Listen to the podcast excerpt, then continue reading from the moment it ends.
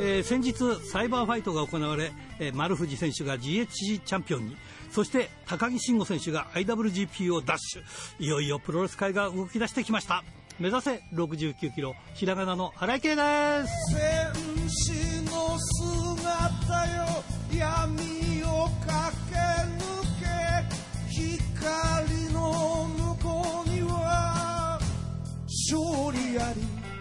さあそしてドラゲーではなんと KG がキングオブゲートを初制覇。いやーいろいろと変わりつつありますね、えー決勝は箕浦幸太選手との対戦でしたが、えードラゲーはどんどん顔ぶれが新しくなってきますね。一方ノアと DDT はまだ昭和の香りがしますね。まあどうなんでしょうかね。ということで今週も元気に張り切ってまいりましょう。まずはこちらからです。一つ一つ噛みしめながら戦う敵は己だけチャンピオンベルトだけじゃない大事なものに気づいてさあ今日のゲストはこの方ですジョー・アキラ選手ですこんばんははい、どうも、ジョー・アキラです。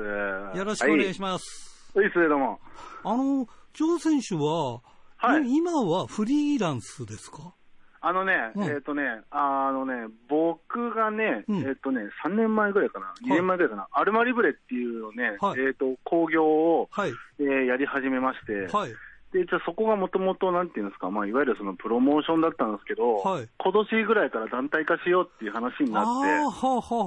で、うんそれこそ、あのー前回のゲストのライトのはい。はい。嫁さんのヤコとか、はい。ね、俺、そしてあとね、今ね、全然まだまだ無名なんですけど、はい。あの鈴木ゆらっていうね、あの中学生の女の子がいて、ほうほうほう。はい、まあ、中2かな、中3かな？の女の子なんですけど、はい。そう、その子もね、あのー今、デビューして、うちでやってるんですけど、まだ全然弱小なんですけど、は、あ、ということは今、団体のリーダーということになるんですね。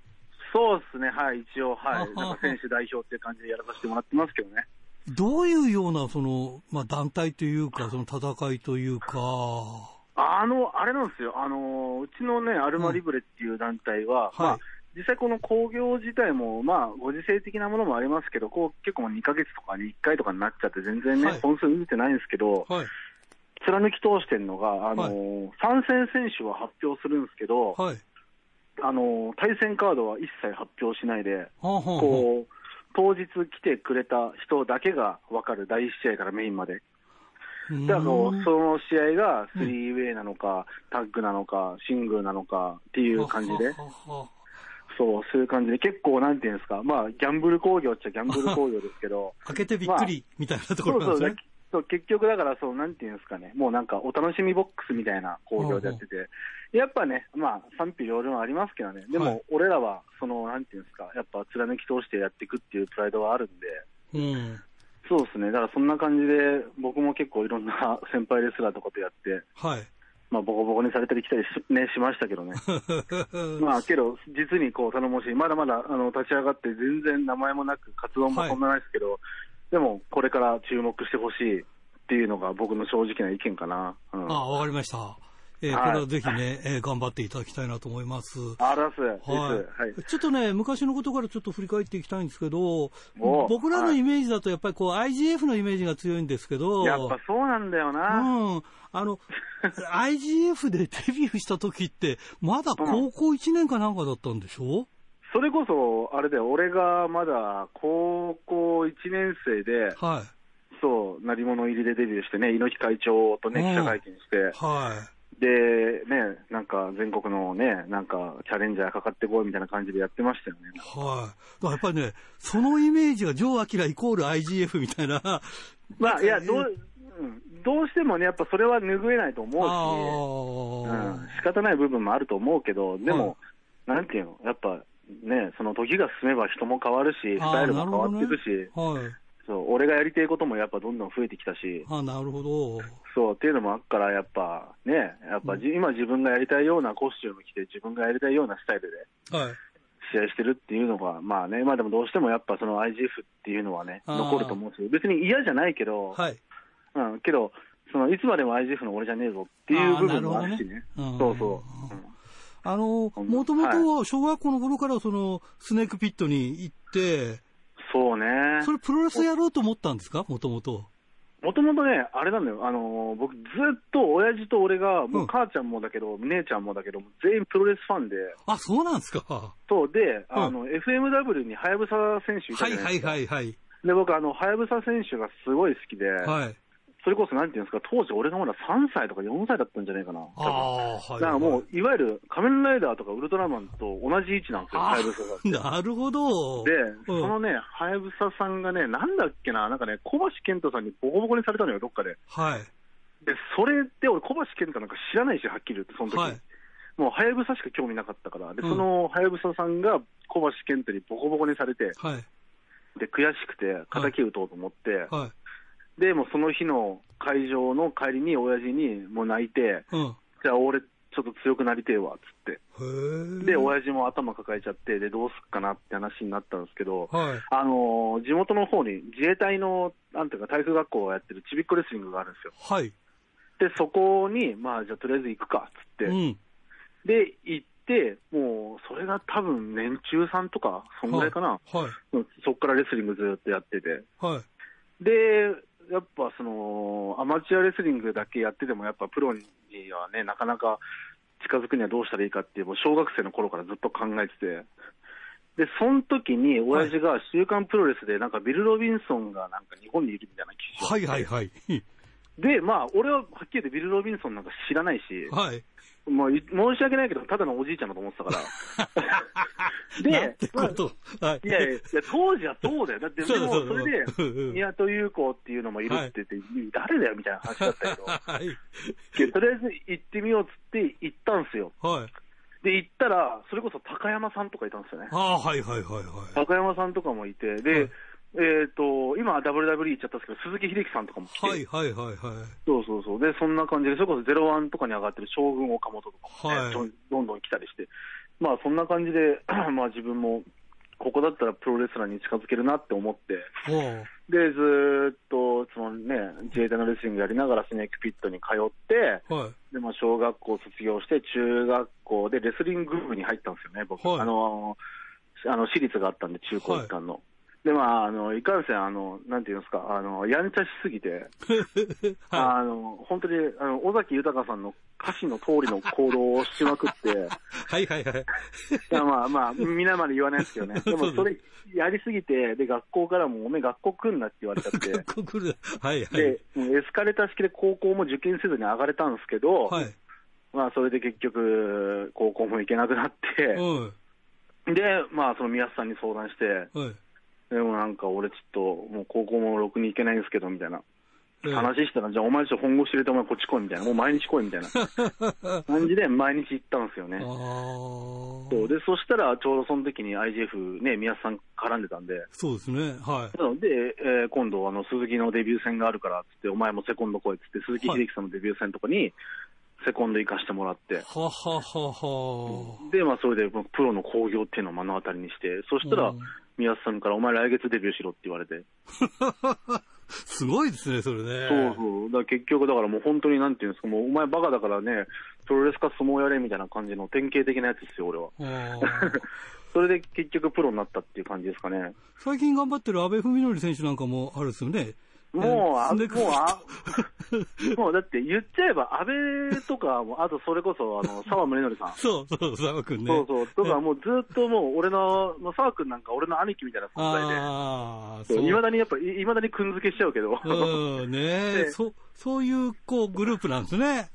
そうね、安倍とかもね、もうずーっとちっちゃい頃からね、いいろいろ悪いこともいろいろ教えてきて。ねえ。まあ、そういう楽しい思い出もありましたよ。ねうんまあ、はいそういう中で今はこう、まあ自分が好きな形にこう変えてって。そうですねうんいろいろあって、やっぱね、怪我してプロレス離れてた時期もあったんですけど、あはい。でもプロレスも嫌になって好きじゃなくなった時期もあったんですけど、はい。なんか、なんかふとした瞬間にうちの親父とプロレス見に行ったんですよ。はい。で、まあ、その時に3年間、3年半ぐらいやってなくて、うん。で、久々に親父にプロレス見に行こうって見に行った時に、あ、俺やっぱこれだわって思っちゃったんですよね。ああ、なるほどでね。、結局、3年半のブランクがあったけど、まあ、またまあこの業界に戻ってきて、うん。まあ、紆余曲折あって、まあ、それこそ今、あのインディーのね、もう帝王とも言われる荒井圭一郎とか、はいはいね、はい。もう本当、今、新井さんはもう俺のプロレス界の親父みたいな存在なんで、なるほどね。もうそうですね、もうそれはもう崇拝してますけどね、まあ、いろんな先輩のおかげがあって、はい。今の自分がありますね、やっぱ。荒井健一郎選手はもともと FMW ですもんね。そうなんですよ、ね。でもそれでまあね、一応ドラゴンゲートだけど、うん。ね、うん。あー今いろんなとこ出てて、で、あのーなんかヒートアップの団体に、はい。僕はまあ全く絡みなかったんですけど、あの荒研さんがね、あの名古屋のあの久保田ブラザーズ、はいヒデさんっていうね、はいヒデ久保田と,、えー、とスモーキークリミナルっていうユニットをやってるっつって、はい。で、まあ、新井さんと、まあ、あのね、タバコとかね、酒とかね、もう本当にもう、あの、アスリートにあるまじき行動を二人でし、ね、しながら、ええね、話してたらね、実は新井さんと地元が近いっていう話になって、だったらジョーさん飲みに行きましょうよ、つって飲んで、はい。で、まあ、そのまま、あの、スモーキークリミナルにジョーさんも入りましょう、つって。ああ、なるほど。そうで、今入ったっていう感じですかね。ははいい。。ちょっと話変わりますけど、はい。あの、現在バンド活動もやってるみたいな話を聞いたんですが。そうですね。はい。もともと、親父がバンドマンなんです、今も。あ、今もそうなんですか。はいではうちのお姉ちゃんとかもミュージカルとかもね、あのダンスとかもやってて、あ、あ音楽一家なんだ。音楽一家なんですよ。音楽一家でプロレスファン一家みたいな感じで。あ、なるほどね。まあ、どっちにしても、そう芸芸術家一家っていうかそうなん、ですよ芸能一家というか、で、それでまあ、あの、親父の影響もあって、僕も最初、あの、なんていうんですか、あの、太鼓、はい。あの、なんかパーカッションとかあるじゃないですか。はい、ああいうのやってたんですけど、あの、根本的に僕モテたいなと思って。はい、そう。で、あの、パーカッションやってもなんか、どんくさくてモテねえなと思って。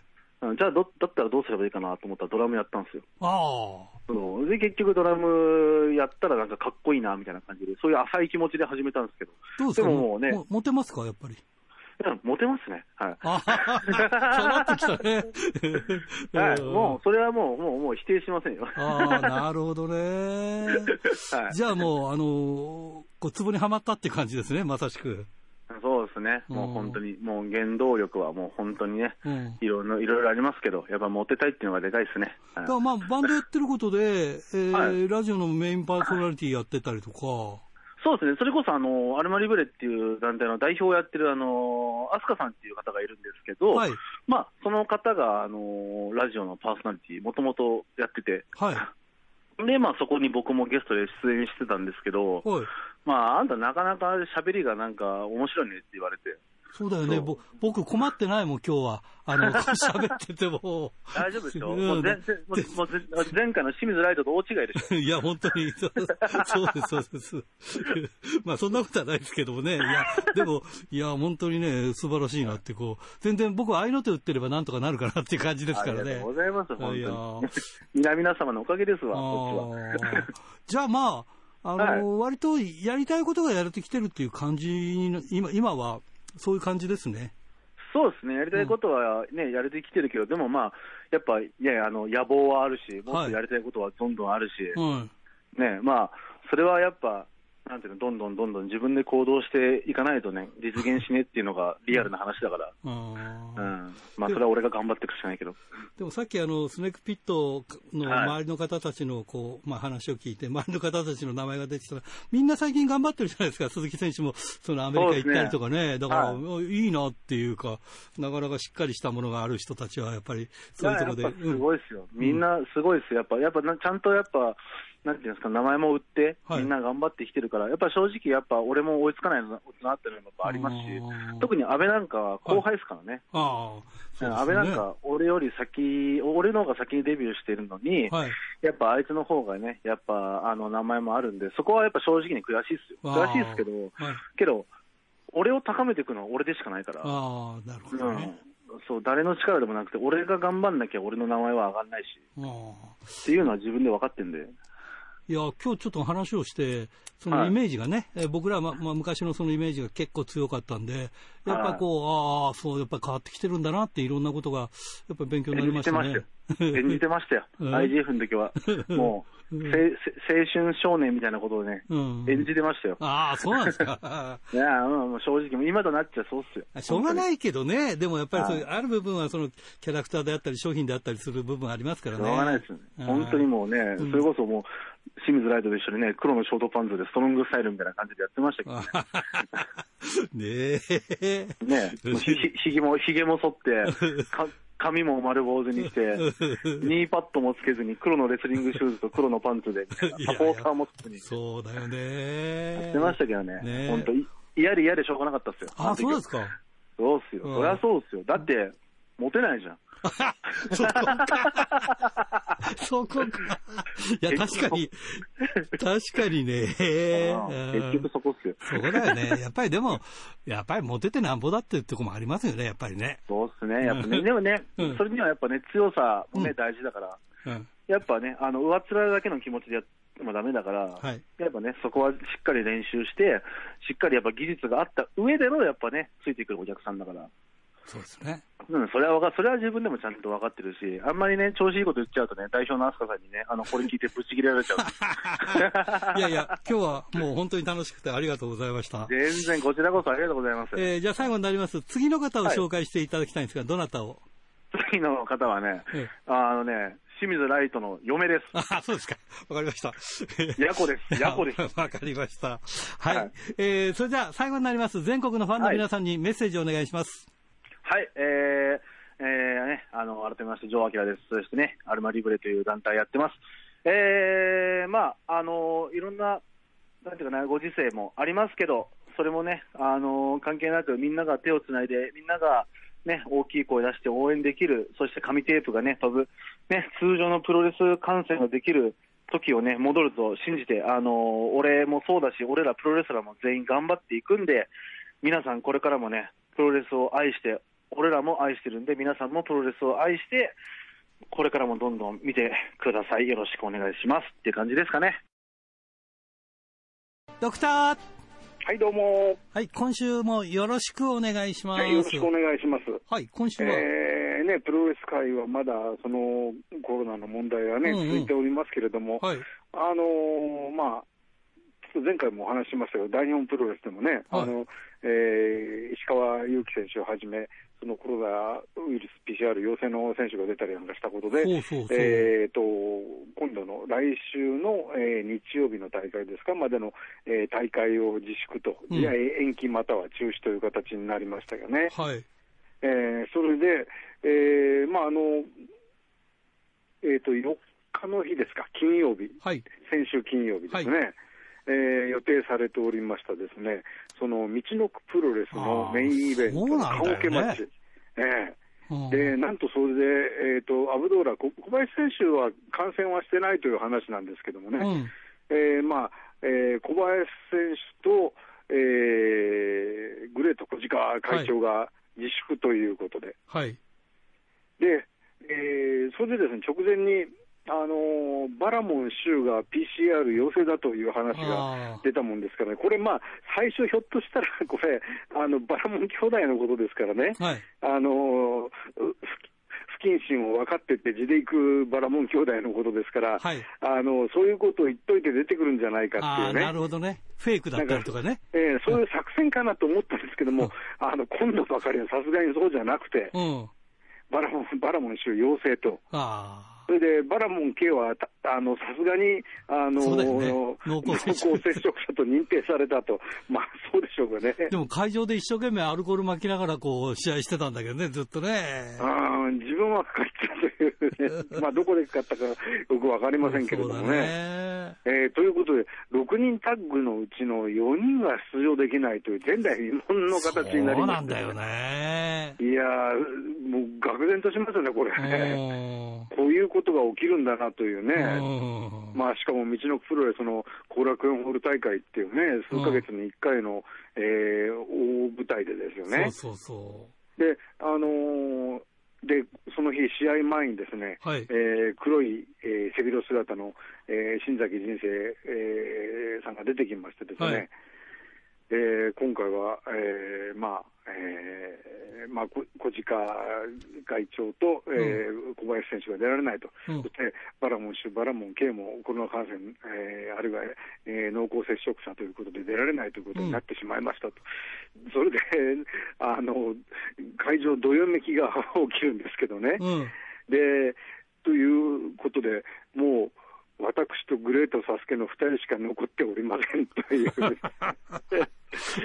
そこで、えーこのようなおじさん同士の戦いでいいのかというふうにも思いましたが、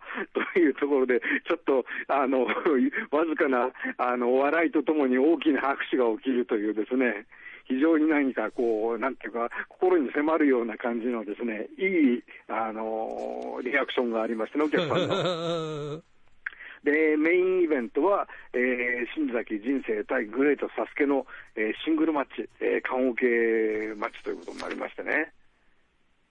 いやーね、なんかね、あの、それで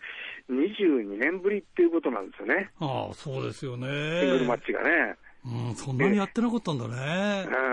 んまあ、ここぞという時のね、うんあのー切り札なんでしょうけど、だけど、22年前っていうのもですね、はいあのーなんかこう、調べてみるというか、聞いてみると、その大量離脱があった時なんですよね。あははは。あのースペルデルフィンが分かれて、うん。であと海援隊デラックスが WWF ですか、当時のね、はい当時ねに行って、で人がいなくなって、それで、まあ、デルフィンは結局、あのーこれはあのー、またくぐりのその翌年かなんかだと思うんですけどね、でそれで大阪プロレスを結局作るわけですよね。はい。でその後もうしばらくは、あのこれあの、プロレス上のことじゃなくて、あの本当にその サスケとデルフィンがですね、ダメだったあ。の交渉が全くないというね、うん時期が数年間続くという形になるわけですよね。うんでそれで、ええ亡くなったテッド田辺さんがこう間に入って、はいはい。いろいろやってたんだけどね。そうですよね、うん。まあ、テッド田辺さんの命日も今回近かったということもね、あるかもしれないですけれども、まあ、そういうような引き合わせもあったのかね、はい。えーまあ、そうあのその22年前も、そういった格好で、まあえー、サスケ人生が戦わざるを得ないという形になって、うん。えーシングルマッチが行われたということになったわけですけれども、うん。今回もまあ、なんて言いますかね、それで本当にもう、それしか戦う、まあ、今回、えー試合は例えば、その桜井由美さんのね、ガトームーブからあの、はい。提供マッチだとかもあったりなんかして、でそれからあとは、えーまあ、道のくがピンチだということを知ってやってきましたって言って、車椅子で、えー藤田ジュニア隼人選手が、ねえ。ー。えすごい、がまあんでねね、大変なのにね。まあ、まだ手術から日にちが経ってないということで、うんあのまあ、自分の足では歩いたということなんですけども、会場までは車椅子でやってこられたというお話というお話でね、はい。えーまあ、これも もう道のくファンにとってはたまらないと言いますかね、そうだよね。えーまあ、昔からね、見てる人にとって、本当にもうたまらないものがあるでしょうね。まあ、だから、これで、なんか、だから、こう、回帰というか、はいはい、昔に帰るというか、なんか、そう、いいもの見れたなっていう逆にね、そういう部分はありますよね。えーうん。まあね、もう本当に偶然のなせる技だと思うんですけれどもね、それがまあこういったドラマを生み出すっていうところはね、やっぱり道のプロレス、まあ、道のプロレスのその運ももちろんあるんでしょうけどもね、ね。やっぱりこういうふうな流れになった時にね、やっぱり、サスケさんもそうだし、あの人生選手も、分かった、よし、じゃあ、やってやろうじゃないかっていうのは、うん。もう、やっぱりその個人のその技量というかね、そのテクニックというか、そういう部分ももちろんなんですけども、うん。そういう肝っ玉というかね、うん。あのだって、これ、あのーバラモン集計がその P- PR 要請で出られないっていうのが分かったのがですね、うん。前日の夜なんだそうですよね。ああ、そうなの。ええね本当にもう何時間かで決断しなきゃいけなかったってことだと思うんですよね。それなら、例えば今思ったけど、スペルデルフィン呼べばとかって、そんな時間もなかったよね、きっとね。はいはい、誰か他の人を呼ぶっていう時間もね本当になかったんでしょうね。うんだからこそこういう組み合わせになったんだろうと思うんですよね。うんでもこれ、こういうことなければ、いいや、そういつや簡単に、ね、るやるかどうかもわかんない。え、わかんないよね。まだまだしばらくはね、うん。あのこういう直接対決なかったかもしれませんからね。もうそれを考える、あネットの書き込みでもね、だからあれですよ、あのチケット買ってあったけども、あの偶然だけども、こういうことになって、本当にあの得した気分だって書いてる人もいましたしね。それはそうですよね。あのまあ、そのまま出たとしても、あの、はい、コロナ関係なしにね、出たとしても、そういうのは、これからもまあ、阿武子だとか、グレート小鹿さんとかは見れるでしょうから、そうですよね。これ、新崎人生とこれって二人って必然性がないとやらないからね。いやそうですよね。うん。まあ、本当にね、まあ、あの、最終的にはどちらかの引退っていう時にこういう試合あってもおかしくないかとは思うんですけども、まあ、そうそう乱発することはもちろんね、うん、考えられないですからね。はい。本当にもう、この日、後楽園ホールに、ね、いた500何十人という方はね、もう本当にいいものを見たんじゃないかと思いますしね、やっぱりこういうね、そのなんていうか、あの予期せず、うん、なんていうんでしょうね、こうドラマチックっていう言い方はね、あのドラマチックっていう言い方は、本当はあの言葉で言うと演劇的っていう意味合いだと思うんですけどもね。はい。その演劇っていうか、その例えばその人間がこう決めたカードをというのがその演劇って言いますかね、その、はい、えー、人が決めた筋書きっていう意味合いだとすると、それを超えたことが起きるっていうのがね、うん、やっぱりプロレスのすごさ、こう長く続いていくね、あのもののすごさでもあるし。うん。まあ、鈴木健さんよく言うのは、プロレスはその長く見ている人が得をするジャンルであるというね、言い方をするんですよね。まあ、まあ、それがね、あのまあそ、そうじゃなきゃ面白くないと 確かに思いますしね、うん、でそれがやっぱりこういうね、もう本当に、あの何年かに一度でしょうけども、こういうことが起きますんで、それでやっぱりあのずっと続けて見てるのはやめられないっていうことにね、うん、なるんだと思うんですよね。だから僕らぐらいになると、はい、えー、サスケ人生って見てるけど、はいはい、逆に言うと22年ぶりだから、えー、20年前からファンになった方でも見てないわけだよね、この。いやそうなんですよね。対決はね。えー、うん、あの、サムライ TV のあのニュース番組で、あのー、三田小夜子さんとですね、はいあの、長野さんが言ってましたけれども、あの、今のファンは、あの、さすけさんじゃない、えー、人生さんが昔は極悪坊主だったことを知らないだろうと。昔は悪かったんだと。バッファロー長飛とかそういうあれだったかもしれないですけど、悪いあの坊主だったということを知らないと。うん、で、そもそも喋らなかったとかね。そうそうそう。だから俺、あの、インタビュー取るの大変だったもん。金の音だけ出してくれとかさ、勝手に、こう、こう、こうですよねって、うん、なんとなくうんとうなずいてくれてますとかさ、それでもね、ラジオですからね。うん、それでも面白かったよ。やっぱりその、その新崎人生選手のとこに行って、こう話っていうか、まあいろいろ聞くっていうのね。だから向こうも申し訳ないねって顔はしてくれたけどね、喋ら、喋らないからねっていう。ものの分かった方ですから、さすがにね。えー、で、あのなんか、その、番組の中での、あの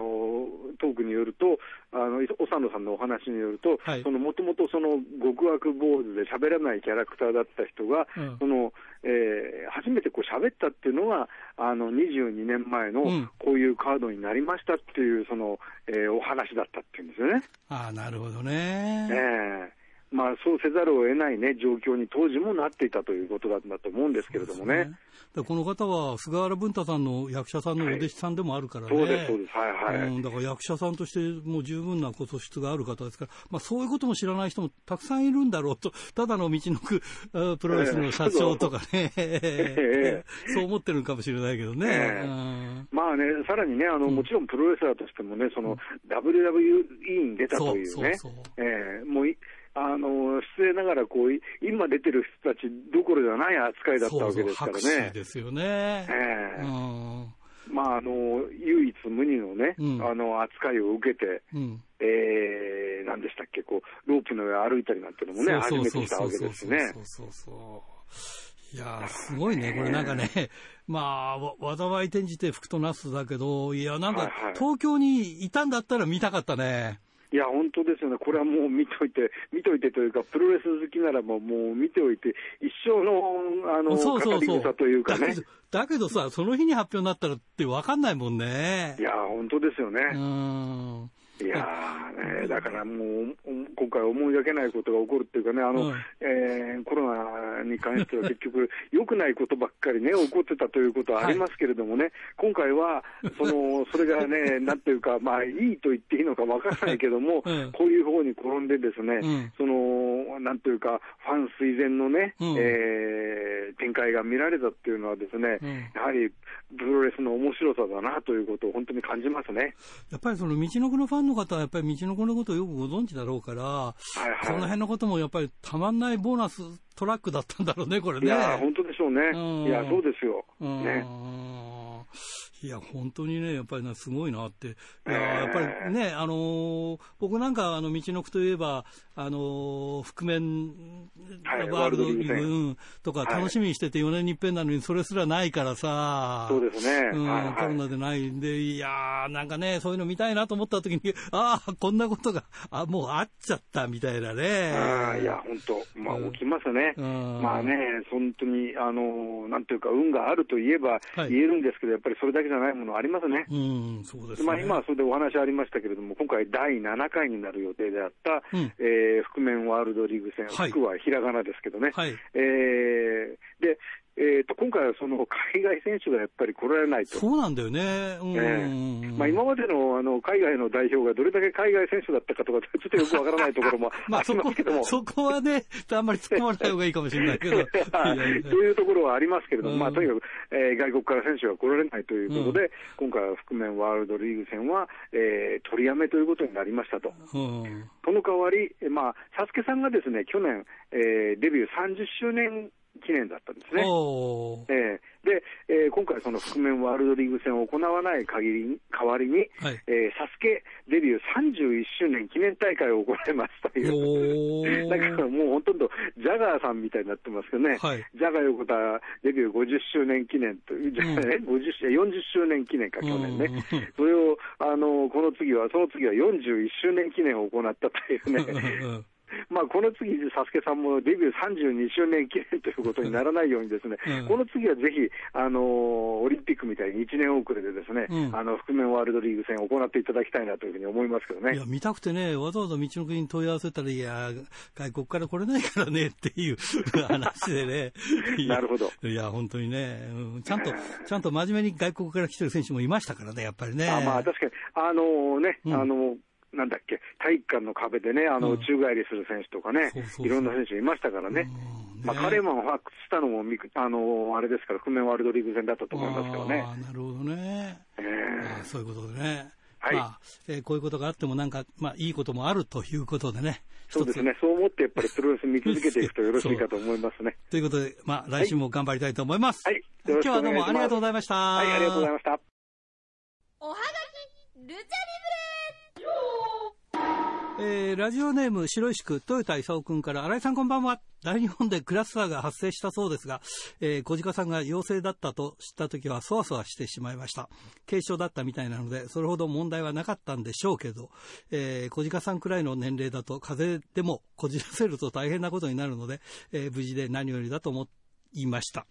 えー6月13日までは、えー大日本の大会、参戦予定だった団体の大会もキャンセルということもあり、一期当選の決勝、準決勝が行われる予定だった後楽園大会も中止になったのは残念ですが、えー感染拡大を防ぐという意味では仕方がないのかなって思っていますということで、本当にね、大変なことになってる道の子もね。はい、えー、これは江別のもこさんからね、新井さんこんばんは。えー7月に新日の札幌大会が開催されますね。ついに開催と嬉しい反面、仕事柄人の集まるとこは避けないとダメで、えー観戦は諦めます。ああ、そうなんだ。え見に行く方は楽しんでくださいと。そういえば海の向こうの WWE で、えー主力選手大量6人の解雇が発表されました、えーあれだけ大きな団体でもコロナの影響が容赦ないですねせっかくなんで 日本のプロレス界に移籍して活躍してくれないかなと思っていますということでまあそういうこともあるかもしれませんねえー、安平町の岡崎隆則さんからですね、いつも楽しみに拝聴してます。オリンピックが間近に迫ってきましたが、えー藤波が飛竜革命を決行しようとした際、猪木からやれんのかと言われたみたいに、本当にやれんのかという感じがします。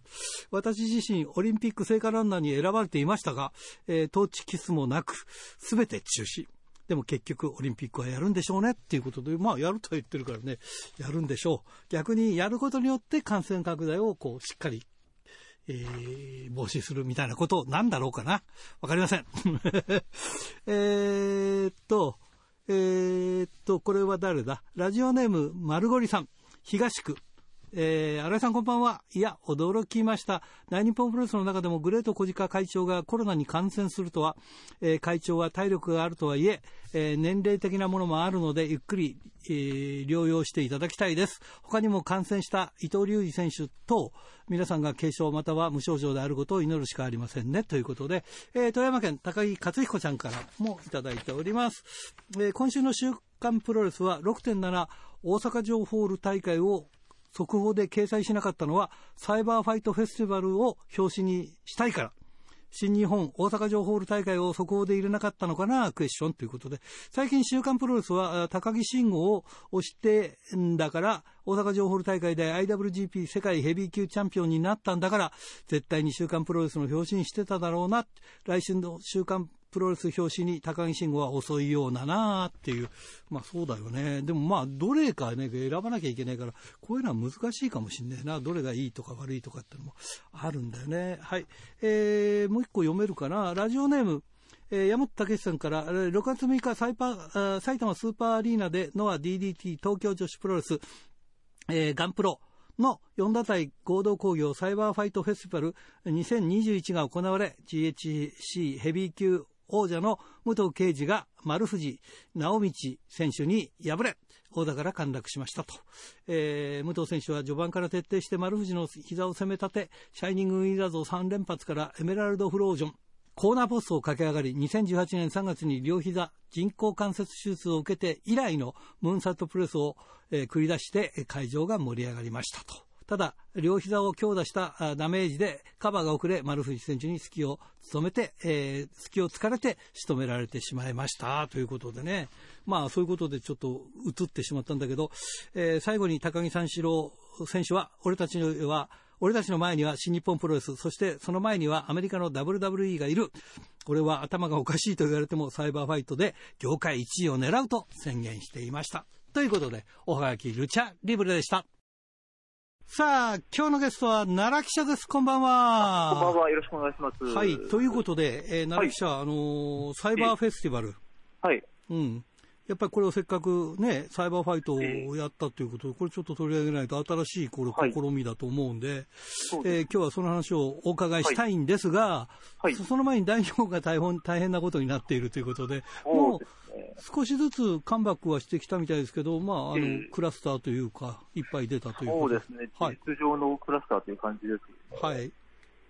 あの、まあ、もともと戸坂社長と、うん、え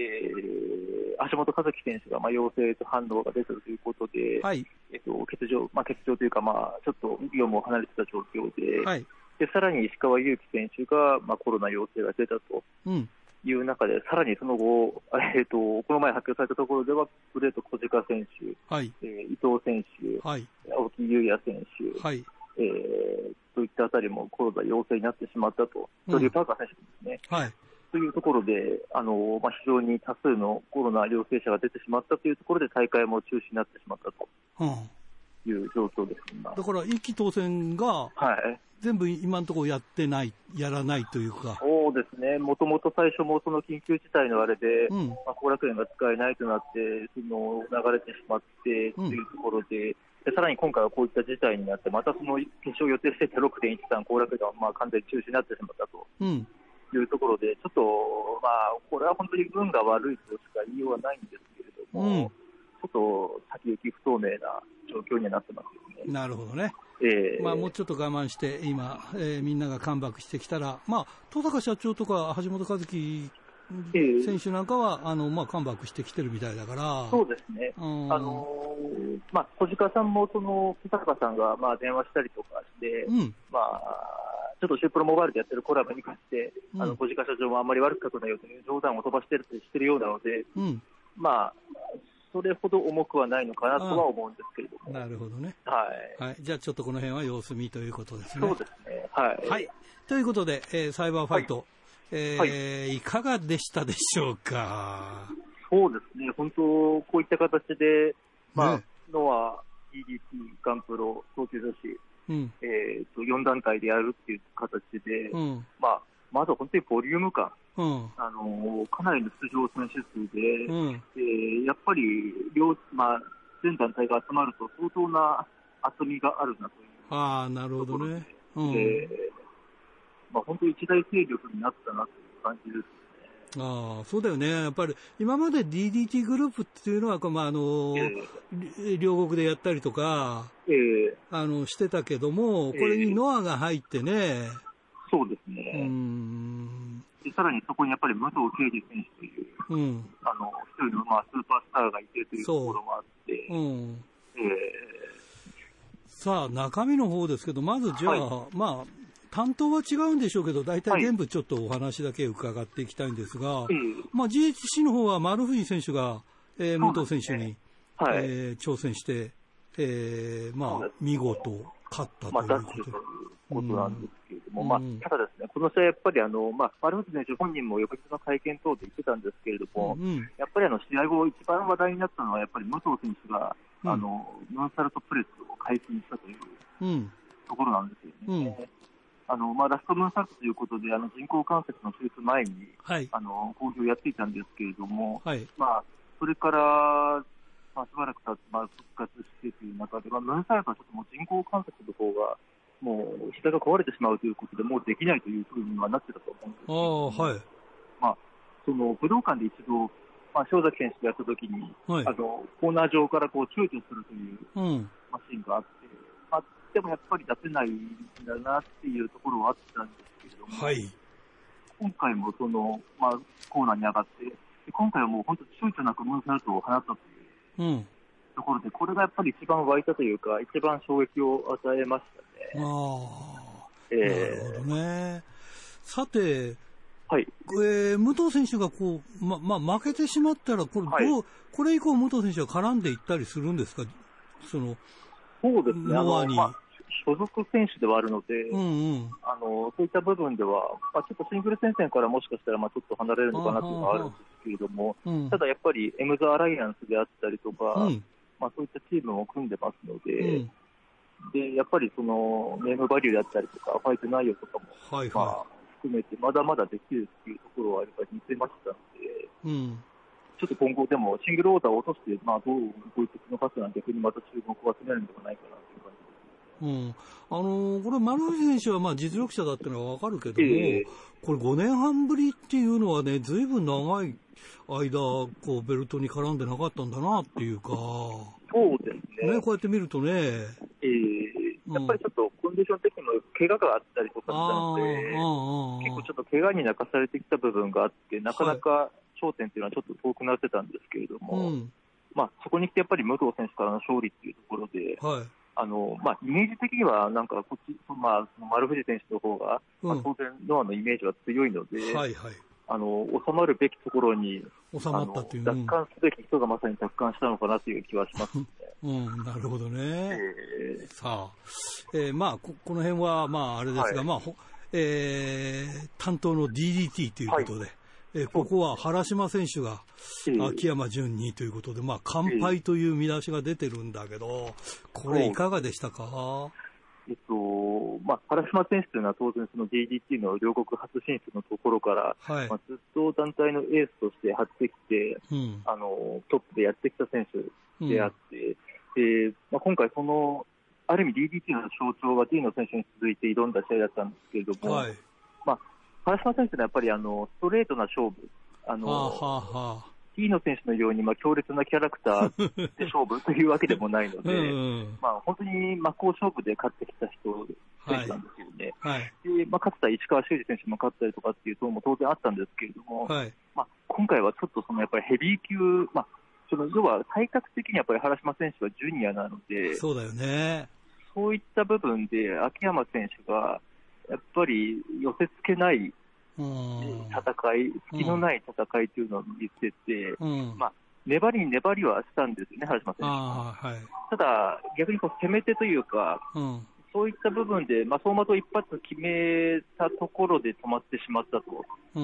いうところで、ちょっと壁というか、あの秋山選手の強さが際立ったし、ああ感じましたね。あの、DDT ってもともとね、その無差別級で、えー、ほら、KOD の無差別級って言ってて、えー、別にだからそこはあんまりなんかヘビーだ、ジュニアだっていう、こう、あんまりイメージなかったから、今言われると、えー、あ、そうか、そんなに体格差があるのかっていうくらいね。そうなんです。あんまり DDT で、だからその、大きい人ってイメージもないし、だからその、えー、まあ、スーパーストロング、あ、スーパー、笹団子マシンとか、あの、はいはい、まあ、大きい人もいるけど、えー、なんかあんまりそのね、なんかヘビーっていうイメージがなかったんだけどね。そこに対してやっぱり秋山選手なりの、秋山選手なりのこう、なんか考えというか、何かあるのかなっていう、戦い戦い方自体もそういうのを感じたんですよね。うん、あの、まあ秋山選手、やっぱりやってきた数が違うということも試合後にこうやっぱり語ってましたけれども、はい、そのやっぱりビッグマッチの戦いであったりとか、うん、やっぱり前哨戦とは全く違う姿で、うん、あの一発一発の攻撃のエグさであったりとか、っていうのも、やっぱり秋山選手、久しぶりにこうなんか冷酷な、うん、あの DDT に来て、本当に非常さを出してきた試合、うん、というのをここでやってここでやったかという感じの、まさにあの見せつける試合でしたうん、あのね、ちょっと気になるのはね、まあ、これは俺だけなのかもしれないけども、えー、ノアも DDT もなんか昭和の香りがするなっていうか、はい、今、令和なのに、おまだその辺かっていうようなね、いや、わ僕なんかはその世代だから全然も問題ないんだけど、新しいファンなんかはどうなんだろうって、この辺は。そうですね、確かにそういう意味では、今回、そのトリプルメインとだった後ろ2つっていうのは、うん、どちらかといえば、これまでの象徴たちが、うん、あの戦いの中心に座ってしまったというところはあるので、うん、で逆にまあこれからの部分という意味で、まあ、竹下選手と上野選手を組んで、はい。はい、清宮選手、稲村選手とやったというのが一つ大きな試合ではあったんですけれども、まあ、この試合に関しては、あの DDT の上野選手が非常にインパクトを残しましたよね。はい、あの当初はやっぱり竹下選手と清宮選手の絡みが、まあ、注目されていたんですけれども、はい、終わってみれば、まあ、実際勝ったのも上野選手が、まあ、清宮選手から勝利というところも含めて、うん、あの内容でもその上野選手の今、乗りに乗っているところというか、躍動感、うん、あの素晴らしい部分が本当に色濃く出た試合というふうに感じましたね。うん、だからね、これ、その、なんだろうね、今、その、こう、イメージとしてね、秋山選手のこう大きさみたいなことがあったから、えー、なんかさ、のあの、ノアの方が格上かな、みたいなイメージだったけど、はいはいはい、実際にこういう、なんか対抗戦みたいなことやると、いや、思いもかけずにっていう実力者みたいなとかね、うん、拮抗してるとかね、ね面白いね、そういうところはね。そうですね。うん、まあ一方でやっぱり稲村選手も、その、まあ、本当にそれも注目されたのは、まあ、竹下清宮の絡みっていう中で、うんうん、あの非常にものすごいパワーを見せまして、うん、あのそういった部分でインパクトを残したと思いますし、うん、まあ、対抗戦という部分では、そういった形で上野選手が光り輝き、稲村選手を目立ちという中で、うん、まあ、当初の僕の、まあ、そのカードの意味合いからは、まあ、ちょっとずれた形で、新しいヒーローが出てきてるなっていう上野選手がまあ見せつけたという感じですね。えー、あと、その剣王選手はずっとあのいろんなことでこうね、はい、物議を醸してたというか、い出ないとか出るとか、はい、まあいろいろやって、ねでも一番いい色にこうなってるというか、その中でちゃんと自分の色を出してるって、すごいなっていうのがあるよね。あのこれ、結局、だからすごく不思議なあれなんですけど、うん、今の DDT 本体というのは、意外とはちゃめちゃな部分っていうのが、本当、もう少なくなってきてて、はいはいはい、そんなにないんですよ、あの工業では。うん、なるほど、ね、ところが、やっぱりこういった形でノアと絡むと、うん、逆にそういったはちゃめちゃさが全開になってですね、うん、まあ、その笹団子さんとの試合も、とかの試合もそうなんですけれども、うん、特にその剣王選手の試合っていうのは、あの完全にそういった DDT のはちゃめちゃさと、それに空気を合わせないのは、っていうところの絡み。で、そこで剣王選手が自転車、まあ、あのドラマティックドリーム号とい う大のあの自転車。に乗って突っ込んだと。いうところで、なんとなくこれまでの、あのー、本当にもう、なんか、こう言っちゃあれですけど、不毛な車線というか、うん、あのなんか続いてる中で、プロレスのリングで交わったなっていうところがあって、うん、でまあ、個人的に今週一番やっぱりグッときたのは、その終盤、うん、あの剣王選手がもう延々と高木三四郎選手を張りまくるという場面があって、はい、でこれを必死に受けて、受けて、受けて、受けて、うん、で耐えて、耐えてっていう社長の姿があったんですよね。うん、その上でまあ勝ったっていうところで、うんでそこからまあ吉彦選手と坂口選手のスリーパー共演であるとかがあったりとか、えー、なので、非常にこれが、まあ、個人的にはこの試合がベストバウトかなというのはありました、ね、ね、いや、これ、剣王ならではだろうなっていうさ、他の人間だったらどういうふうに受けるんだろうなっていうか、まあ、今という立場で今そういう発言をしているのは当然わかりますけれども、あのただ元を取らせばやっぱり道のくプロレスで、例えば散々宇宙大戦争を見てきたっていうのもありますから。そうそうそうなんだよね。もともとで道のくだからね。そうですね。なんかまっすぐだけど、なんかそうじゃねえとこもあるだろうっていう、そういう感じがしてね。そうですよね。まあ確かに道のくの時も、その、藤田ジュニア、隼人選手の戦いで、うん、まあ、サスケ選手のそういった色濃いものに負けないという戦いはしてましたけれどもね。ね。えー、さあ、あのーはい、あと、その、北海道ではなかなか見ることがないんだけど、東京女子。はい。これはちょっと、まあ、あんまりよくわかんないんだけど、えー、いかがでしたか？あそうですね、そのトリプルメインという形で、3つ並べられた形での、うん、あの、いやおうなくご比較されるという中で、うん、まあ、一つ目だったんですけれども、うん、あの、非常にですね、あの、激しい試合となりまして、はい、あの、本当に気持ちがこもった高田選手のパンチであるとか、殴殴る殴るようなエルボーとか、はい、張り手とか、はい、あと、山下選手のえぐい蹴りとか、はい、でそういったところで本当に埼玉スーパーアリーナのお客さんを沸かせたという。ああ、大したもんだね。そうですね。こうこう並ぶと、やっぱ秋山選手が王者で、武藤選手が王者ってなったときに、うん、あの山下選手っていうのは、当然そのどうなんだろうみたいな言い方はあったと思うんですけれども、うんうんはい、ただ終わってみれば、本当に負けていなかっただから表紙、表紙3人でしょ、これ、今回、シュープロね。3人だったというところで。うん、えーやっぱり女子ならではの試合、情念のこもった、すごい、あの独自の色のある、しかもなおかつ激しい、うん、というところで、非常にあの埼玉スーパーアリーナのファンの心を掴んだという試合だった。はい、わかりました。これは、これからもまあ年に一遍とか続くんですか、はい、えーとですね、まあ、ここまではまだ、まあ、うんうん、明言はされてないんですけれども、はい。まあ、できれば続けていきたいというようなニュアンスでは、うん、でもなんかこう、一挙に全部見れてよかったよね。そうですね。そういう意味でね。ええー、うん。まあ、そういう意味でやっぱり1年に1回こういうのがあると、うん、あの、グループとしての凄みというか、ああ、なるほどね。そういったところを見せつけられる大会にもなったと思うので、はい。えー、いいかなと思って、年に1回ぐらいは。はい、わかりました。ありがとうございます。えー、お忙しいところ。はい、また、よろしくお願いします。はい、すいません。よろしくお願いします。はい、お疲れ様でした。お疲れ様でした。